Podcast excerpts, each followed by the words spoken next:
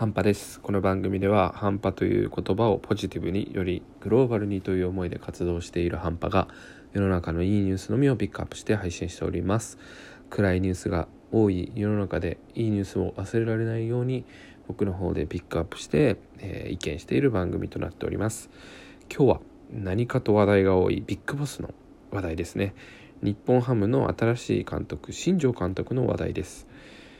アイアムチンタというね横断幕を掲げて、えー、久しぶりにその方とビッグボスが再会したというお話ですね。まあ、何のことやらという形なんですが、まあ、チンタさんと、通称チンタさんというね、えー、28歳の男性の方なんですが、彼が沖縄県の名護で、えー、今、日本ハムキャンプやってるんですけど、そこで再会をしたということなんですが、まあ、なぜチンタかというとですね、えー、新庄選手が、えー、現役選手の時におそらくホームランを打った打球がその、まあ、チンタさん、えー、あの本名は亀山さんかな？本名は違うんですけどね。亀里さんね。その亀里さんの股間付近に新庄選手が打ったボールが直撃したと。でものすごい痛かったそうで、えー、しばらくして病院に行ったと。で病院に行ったところ大腿骨と滑り症っていうことが発覚したみたいでかなりこれ重い病気だそうで、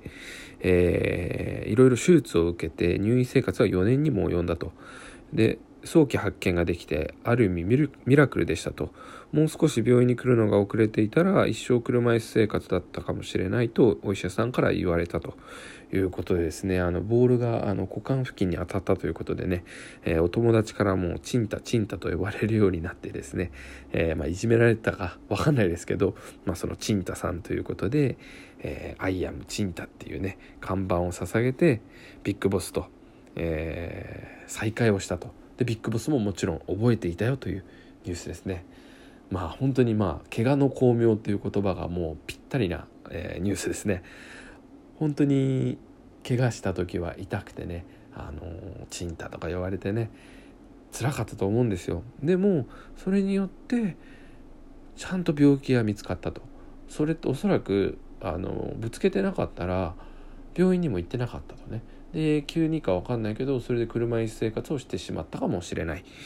という中でねあのビッグボスのこういうまあ運を持っているというのかな。そういうところが垣間見えますよね。で陳太さんは中学校ではちゃんと野球をやったそうですね。で副キャプテンになるまでプレーを続けたそうでえー、まあそういうね縁があって人の人生って変わっていくものですよね。怪我の巧妙みたいにね、まあ、何か大きな病気とか怪我とかをしても後々になってみればそれがいい結果になることって結構あると思うんですよね。もちろんそれがいい結果にならないこともたくさんあるんですけどだからまあ自分がね病気になったり怪我した時にいやこれ後から考えたら本当に怪我の巧妙って言えるかもなみたいな気持ちでいると楽なのかもしれません、まあ、僕もねあの、まあ、今も薬飲んでますけどそう極性障害っていうことをね言われても診断された当時はもう本当にショックでショックで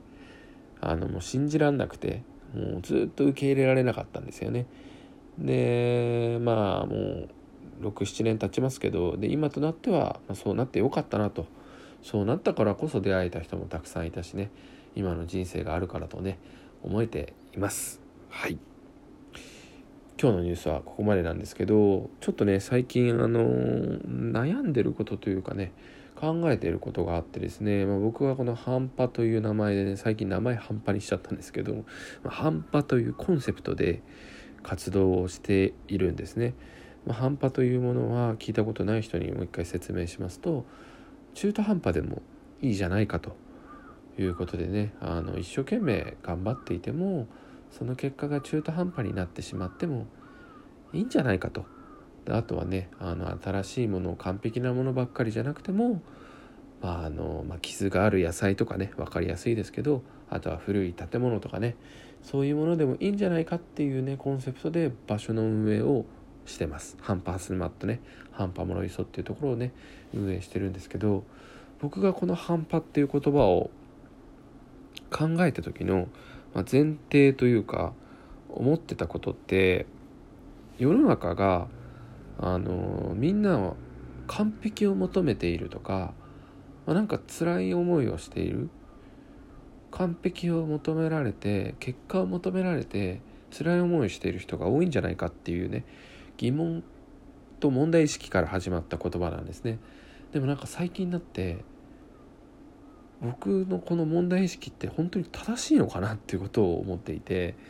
もちろん正しくてそういうふうにちょっと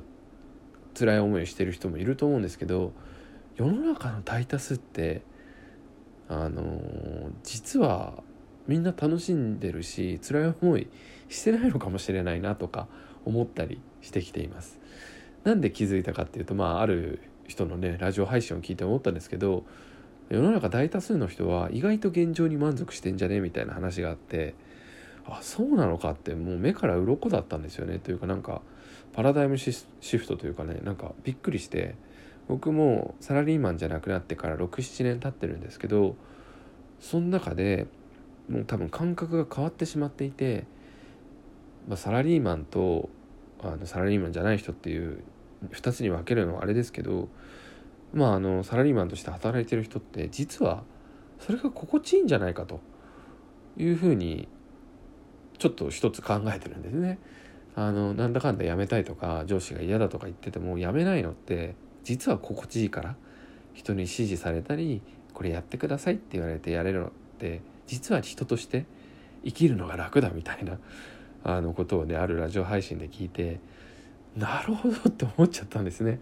だからなんか僕がそのこの半端というコンセプトを打ち出したあの完璧を求められるとかあの完璧主義っていうのは僕が勝手に考え込んだねあの理想論であって実はみんなそんなに追い込んで生きてねえんじゃねえかっていうのも思ったりしてます。まあ、かといってねでも僕のこのコンセプトに共感してくれる人も今までねたくさんいらっしゃったのでそれを変えるつもりはないんですけど意外とねこうやっていいニュースで配信してるけどこれも世の中悪いニュースばっかりじゃねっていうのを前提で話してますけどこの自分の認識って実は間違ってたのかもって最近っていうか昨日からちょっと考えてるんですよね。皆さんどどう思いますかね？なんかそういう前提で僕は話しちゃってるからこそあんまり伸びてないっていうところまあ人が思ったより聞かれてないっていうねところもあるのかなとか思いつつだから実は世の中って幸せだし別に僕も幸せじゃないとは言ってないけど思った以上にみんないいニュース見てるしあのみんな元気なんじゃないかっていうことを思いました。あの聞いてる方是非ねちょっとコメントをください。皆さんの見えてる世界はどうですか？完璧を求められていませんか？楽しくやってますか？暗いニュースに流されてませんかね？ちょっとね是非とも意見を聞かせていただけると嬉しいです。はい。ちょっとね自分のやってきたことが間違ってたとは思ってないんですけどちょっとかあの認識を改めるべきかなとか変えていくべきかなってことをちょっと思っています、えー、話がちょっとずれてしまいましたが今日はここまで。Take it easy